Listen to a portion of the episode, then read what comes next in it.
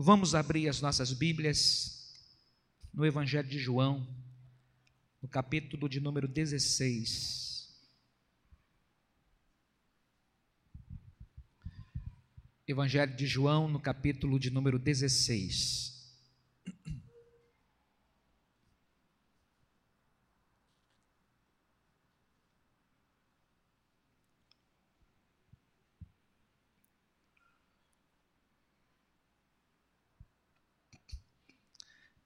Todos acharam? João capítulo 16. Aliás, enquanto você está abrindo a sua Bíblia, quantos irmãos estiveram aqui hoje pela manhã? Quantos irmãos? Então, ok. Nós pregamos sobre o quê?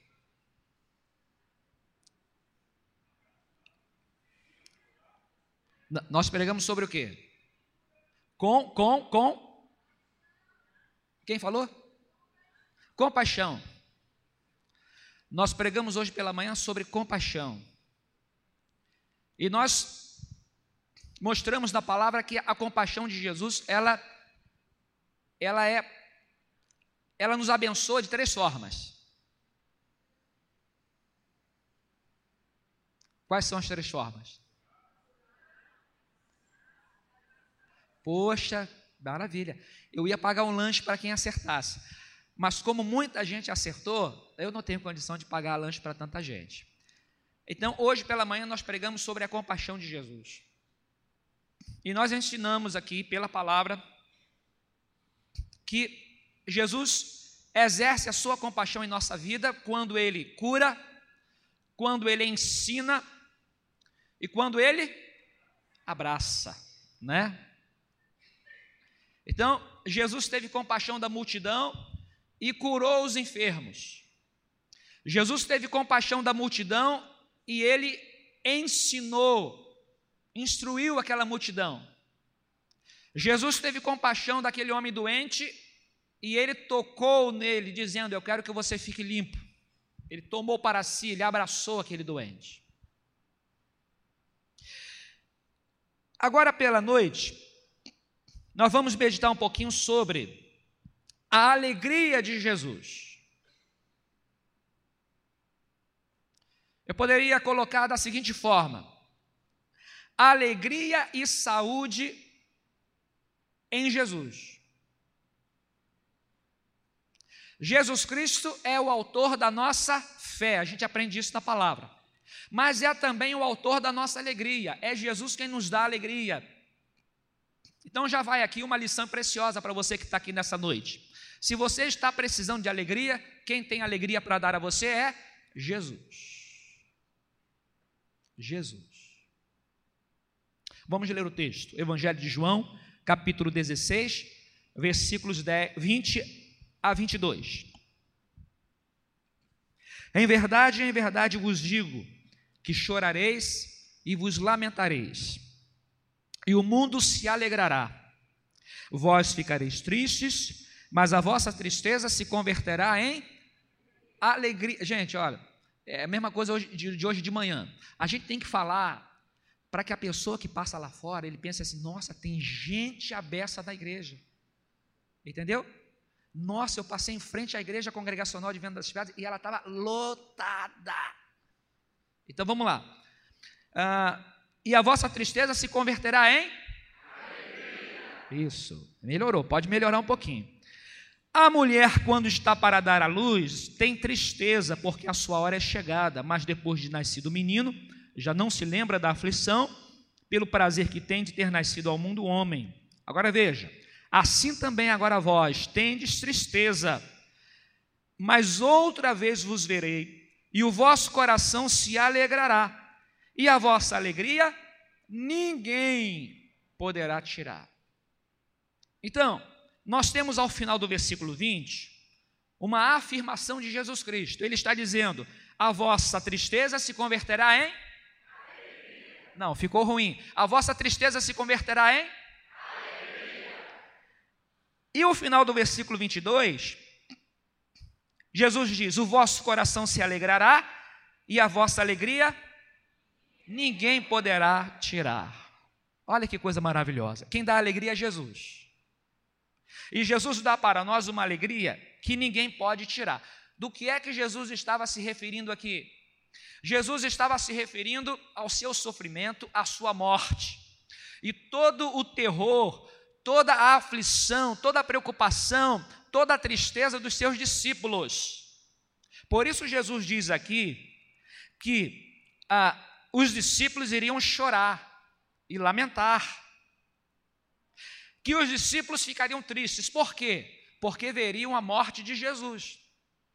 Mas os discípulos também veriam Jesus Cristo ressuscitado. E aí, Jesus diz assim: Mas a tristeza de vocês se converterá em alegria. Porque Jesus já sabia que ele iria ressuscitar. Versículo 22 novamente. Vocês agora estão tristes, porque vocês estão percebendo, vocês já entenderam que eu vou partir. Tanto é que no capítulo 14, Jesus começa o capítulo 14 dizendo aos discípulos assim: Não se turbe o vosso coração, não se atemorize. Não é assim? Porque Jesus já percebia a tristeza, a preocupação dos seus discípulos. Aí Jesus chega aqui e diz assim: Olha, vocês vão ficar tristes, mas olha, eu vou encontrar vocês de novo. E quando isso acontecer, o coração de vocês vai ficar feliz, contente. E essa alegria ninguém vai poder tirar de vocês, porque ela está fundamentada em mim. Não o Senhor que morreu e ficou no túmulo, mas Jesus Cristo que morreu e ressuscitou. Por isso, essa alegria ninguém pode tirar. Então, nós estamos falando dessa, desse desafio de viver uma vida de alegria com Jesus neste mundo. E por que é que isso é um desafio? É um desafio porque a gente tem de viver uma alegria nesse mundo, nessa sociedade competitiva, nessa sociedade doente, nessa sociedade preconceituosa, nessa sociedade egoísta, ou não é? É assim. Essa sociedade doente que a gente vive, essa sociedade da competição, da inveja. Você chega para o seu colega e diz assim: mês que vem vou viajar. Vou para Disney. Aí o seu amigo diz assim: Ah, você viu no G1 que abril tem sido o mês mais trágico para a aviação?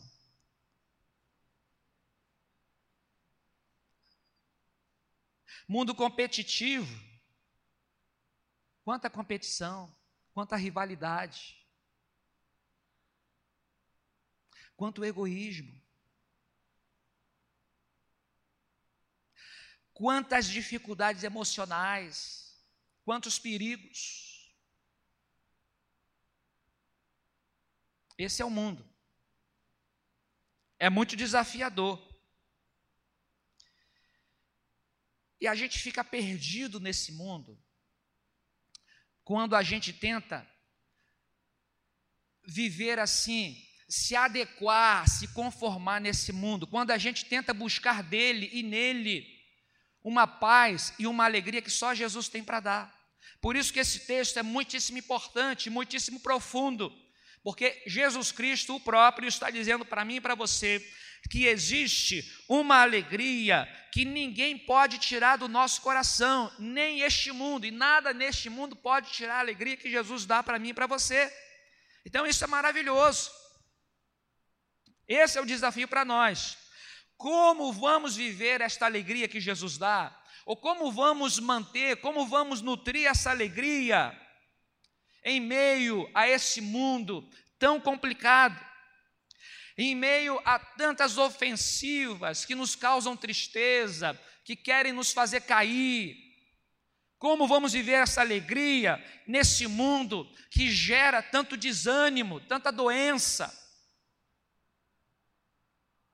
Como nós vamos viver essa alegria? Então eu tenho aqui algumas lições, alguns passos para nós, para que nós possamos viver essa alegria. Agora perceba o seguinte: que esta alegria que ninguém pode tirar é a alegria que Jesus ele já deu para mim e para você. O nosso desafio é viver esta alegria.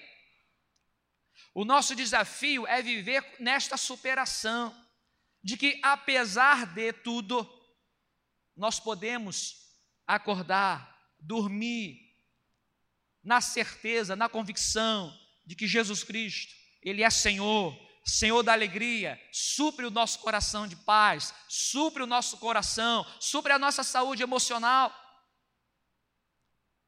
e abastece todos os dias o nosso coração com esta alegria, com esta paz. Mas tem uma parte que é nossa. E eu quero compartilhar com os irmãos algumas coisas. Primeiro, a gente vai nutrir essa alegria, a alegria de viver nesse mundo tão perigoso, tão difícil, zelando pelas disciplinas espirituais, pelos exercícios espirituais que estão à nossa disposição para o nosso crescimento espiritual, para a nossa vitalidade, para a nossa saúde espiritual. E isso é importante, porque quando chega um momento como esse, em que há o perigo de uma epidemia, em que há o perigo de as pessoas ficarem doentes tão facilmente e com uma doença tão grave, tão séria, todo mundo toma as providências necessárias para se precaver, ou não é assim? Não é assim? Você lembra da, da, da gripe? Quanto tempo faz? Uns oito anos? Não sei, seis? Você comprou um alquinho, não comprou? Quem comprou alquinho aí? Todo mundo comprou alquinho. Tá certo. Tem que cuidar. A gente cuida da saúde, não cuida? Tem que cuidar, não tem? E a sua vida espiritual, como você cuida dela? Às vezes o problema é que nós estamos enfraquecidos demais espiritualmente. E estamos enfraquecidos porque a gente não zela, não nutre, não alimenta nossa, o nosso coração. A gente não lê a palavra, a gente não ora, a gente não congrega. Isso enfraquece o cristão. E são coisas tão simples. É de graça, não custa nada. É você ter a sua palavra, você meditar nela, você aprender, você se alimentar. É você se fortalecer na oração, na sua intimidade com Deus. É você congregar. Essa força, não é? Que não é estranha, mas é uma força, é uma força familiar é uma força que nós conhecemos muito bem, que é o Espírito Santo, que é o Senhor presente, que nos fortalece, que alegra o nosso coração. Então, irmão, como é que a gente vai manter essa alegria? Como é que nós podemos viver essa alegria que Cristo nos dá, que já nos deu, todos os dias da nossa vida? Cuidado, zele pelas disciplinas espirituais, você vai fortalecer a sua alma, você vai receber o alimento espiritual. Segundo, pratique o bem. Nós temos um texto aqui de Romanos, eu gostaria de que você me acompanhasse nesse texto. Porque eu quero ler esse texto, porque ele não necessita de muita explicação. O apóstolo Paulo, ele é bastante prático. Ele é bastante, ele é bem objetivo.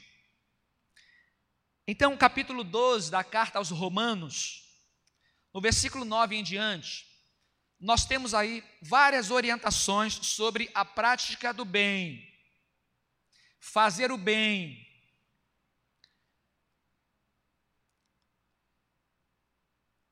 Às vezes, fazer o bem é, é, é algo fundamental para a nossa saúde emocional.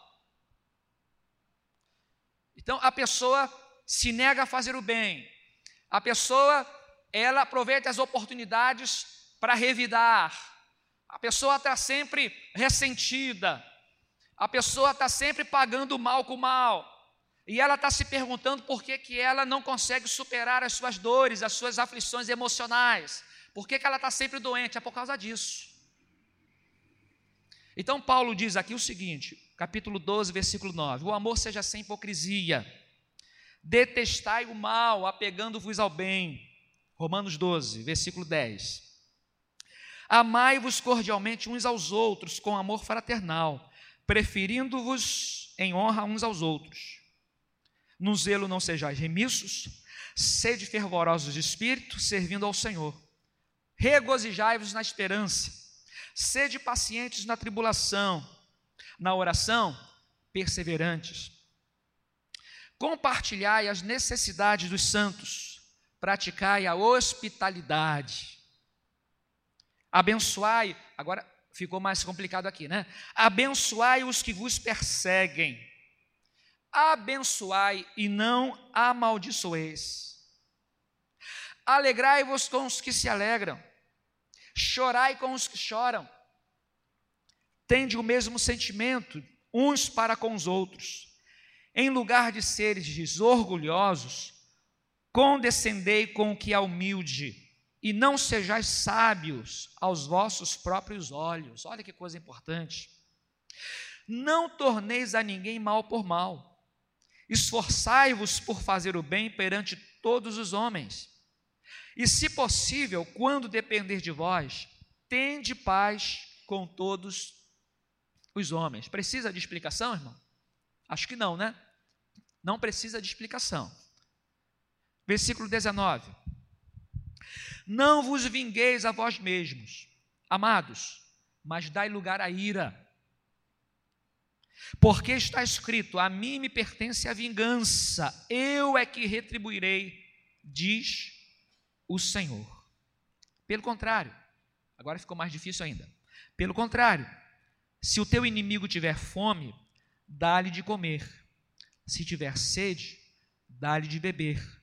Porque fazendo isto, amontoarás brasas vivas sobre a sua cabeça. Vamos ler junto 21? Não te deixes vencer.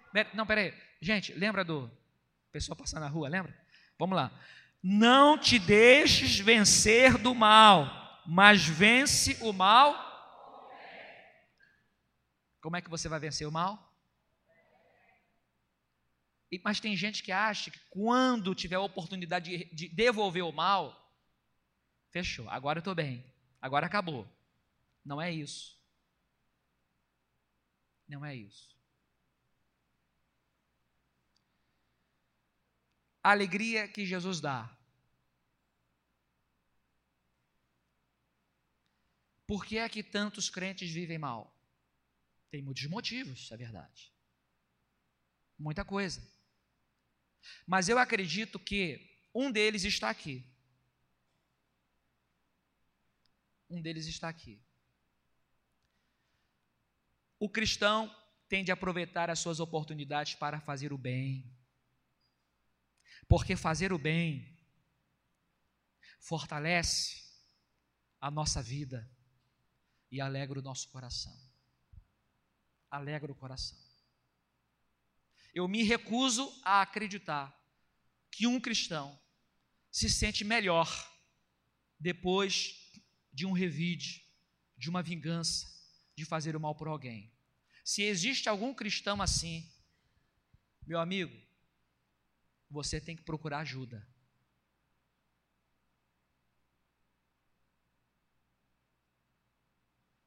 Eu vou mais longe. Não precisa nem ser cristão. Porque se um ser humano que foi criado à imagem e semelhança de Deus, ele, ao praticar o mal, ele se sente bem. É bastante óbvio que esta pessoa precisa de Jesus e ela precisa de tratamento. Isso é bastante óbvio. Porque diz o nosso irmão querido pastor Guilherme Arantes.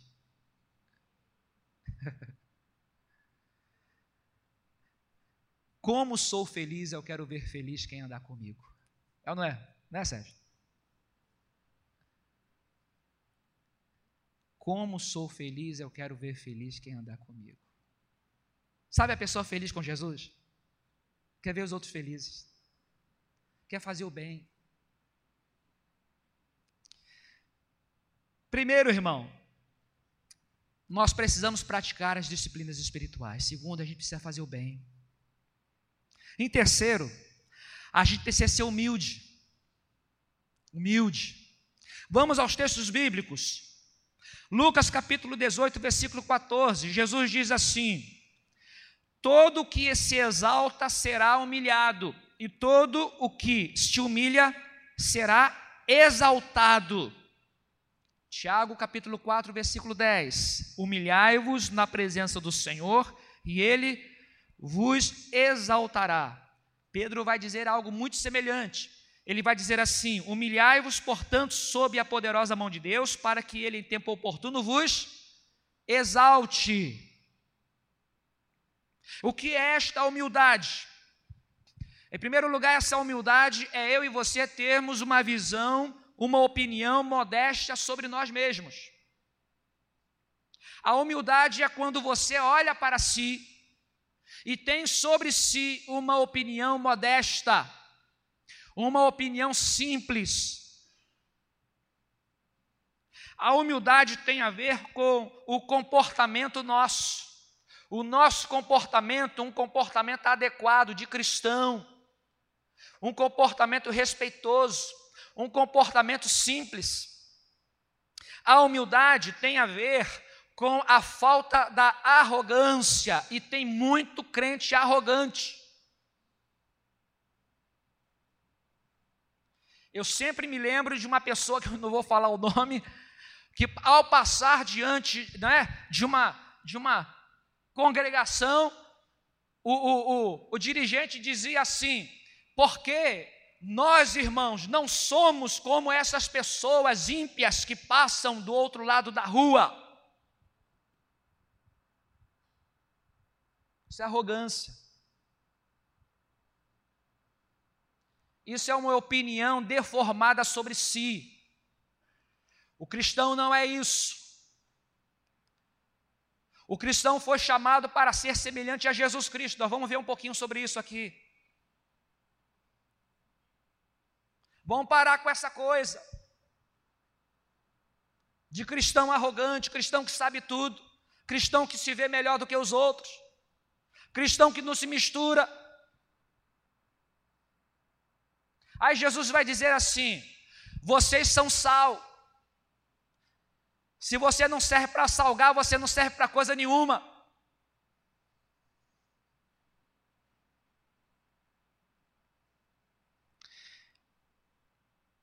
Ser humilde é não se defender.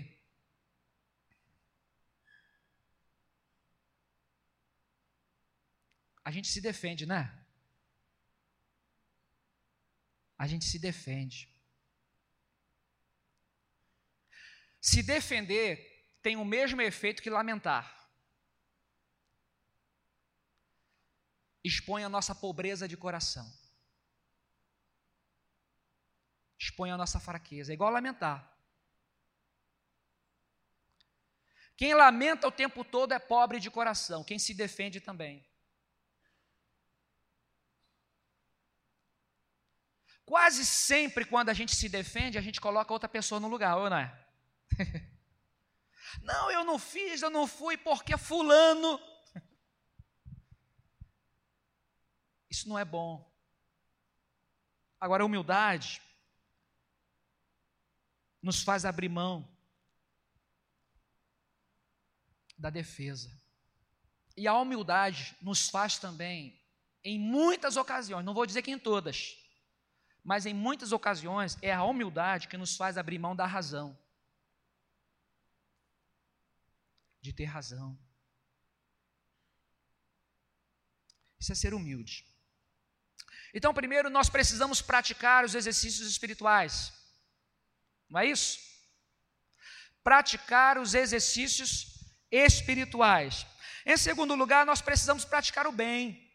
E em terceiro lugar, nós precisamos praticar a humildade. Em quarto lugar, nós precisamos ser finalmente como Jesus. Abra sua Bíblia no livro de Mateus, Evangelho, capítulo 11, versículo 28 a 30. Então você sabe de cor, tenho certeza disso. Vamos lá. O que diz Evangelho de Mateus 28, 11, 28 a 30. Vinde a mim,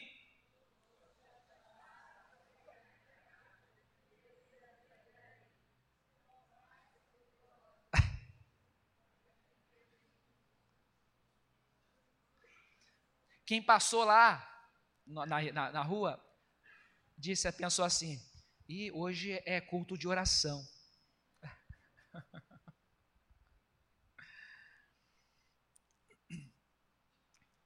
Vinde a mim todos vós que estão cansados e sobrecarregados, e eu vos aliviarei.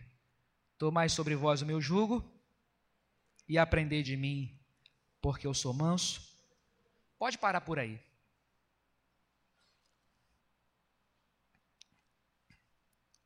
Hoje pela manhã nós aprendemos que Jesus Cristo ele exerce a sua compaixão de pelo menos três formas. Decorou, hein? Não é? Curar, ensinar e abraçar, acolher. E aí a gente lê o texto em que Jesus ensina alguma coisa. A dinâmica é a dinâmica da transmissão de informação. Obviamente, com o objetivo de formar. Mas o ensino é isso. É o fazer, não é a pessoa, é o instruir, é a instrução. Você está ensinando, você está transmitindo conhecimento, você está instruindo. Por isso que quando Jesus está ensinando, a Bíblia tem ali uma palavra que a gente conhece bem, que é didaquê, que é didáticos. Jesus está ensinando. Mas quando Jesus fala aqui sobre aprender de mim, Jesus não usa essa palavra. O verbo aprender aqui não é esse verbo do ensinar. Quando a Bíblia diz que Jesus ensinava como quem tinha autoridade, por exemplo, quando ele termina o sermão do monte, Mateus capítulo 7, lá diz que as, a multidão estava maravilhada porque Jesus ensinava como quem tinha autoridade. Não é o mesmo verbo aqui. Quando Jesus diz assim: olha, que vocês devem aprender de mim, Jesus está ensinando, Jesus está dizendo o seguinte: vocês precisam olhar para a minha vida, vocês precisam observar de como eu vivo, e vocês precisam imitar. Percebe a mudança? Enquanto que Jesus ensinava, era a dinâmica da instrução, da transmissão de informação, de conhecimento, o que já era uma bênção. Quando Jesus diz aqui sobre aprender de mim, Jesus está dizendo: observe-me, Observe, observe a minha vida, observe o meu comportamento, vivam igual. Por isso, Jesus diz assim: aprendei de mim, aprendam a ser como eu. Sejam semelhantes a mim. Vivam como eu. Observe-me como eu falo, como eu trato as pessoas, façam igual. Nós chegamos aqui, irmãos, eu diria, ao momento mais profundo dessa palavra.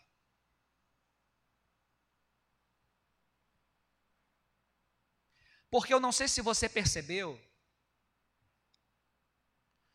cada prática compartilhada aqui quebra, confronta os critérios e os padrões que o mundo tem de alegria.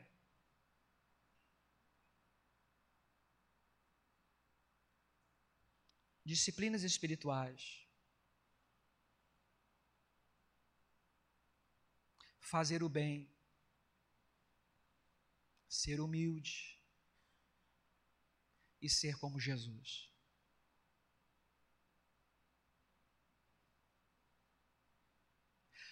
Faça o teste. Chega uma pessoa essa semana e diz assim: O que você faz para ser feliz? Talvez a pessoa diga para você assim: Olha, eu estou lutando bastante, estou juntando dinheiro, porque o meu sonho é ir para Disney. E quando eu for, eu vou voltar, e quando eu voltar, eu vou encher o meu Facebook de foto, porque eu quero esfregar isso na cara de muita gente.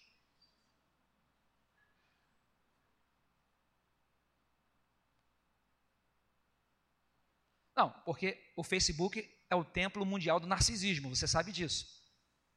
Né? O que você faz para ser feliz? Ah, eu, rapaz, eu consegui minha promoção. Glória a Deus por isso. Glória a Deus, irmão. Glória a Deus, consegui a minha promoção e agora eu comprei a casa dos meus sonhos. E botei lá na garagem um Lamborghini. Não na garagem lá de São Paulo, que encheu tudo, o Lamborghini encheu da.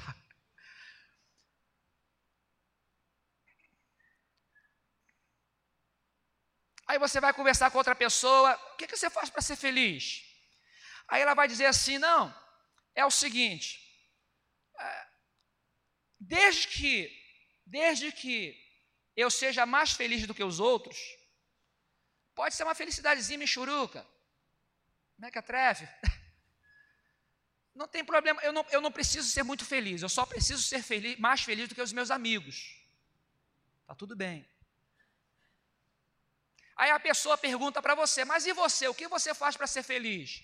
Aí você responde assim: Ah, eu oro. Cadê o barulhinho do grilo, né? Cri, cri, cri. O que você faz para ser feliz? Ah, eu tenho muito dinheiro. Ah, eu tenho isso. Não, meu sonho, sabe? Eu tô, eu tô perseguindo esse reconhecimento. Eu quero ter status. Eu quero ser famoso. O que você faz? Não, eu oro. Como assim? É, ué. Eu oro, eu busco Jesus. O que você faz para ser feliz? É, eu sou crente. Percebe que os nossos passos aqui, eles confrontam o ideal ou os ideais de felicidade que o mundo oferece? A pessoa vai olhar isso aqui, mas peraí, como é que é? Você, para ser feliz, você ora, lê a Bíblia, você faz o bem pelas pessoas, você é humilde e busca ser humilde na sua vida, e você vive uma vida semelhante a de Jesus Cristo. É isso? É isso. Se a gente quer ser feliz, é isso. Se a gente quer viver a felicidade e a alegria que Jesus já deu para mim e para você, é isso. É ser como Jesus. Aprendei de mim, vivam como eu, E aí você vai viver plenamente essa felicidade. Você entende isso? Quantas pessoas nós temos aqui nessa noite que ainda não conhecem a Jesus Cristo e nem a alegria que Ele dá? Se há alguém aqui nesta noite assim, você precisa confessar a Jesus como Senhor, precisa entregar a sua vida a Ele, para que você viva plenamente, profundamente esta alegria que a gente só encontra em Jesus Cristo. Amém? Curve a sua cabeça. Vamos orar ao Senhor.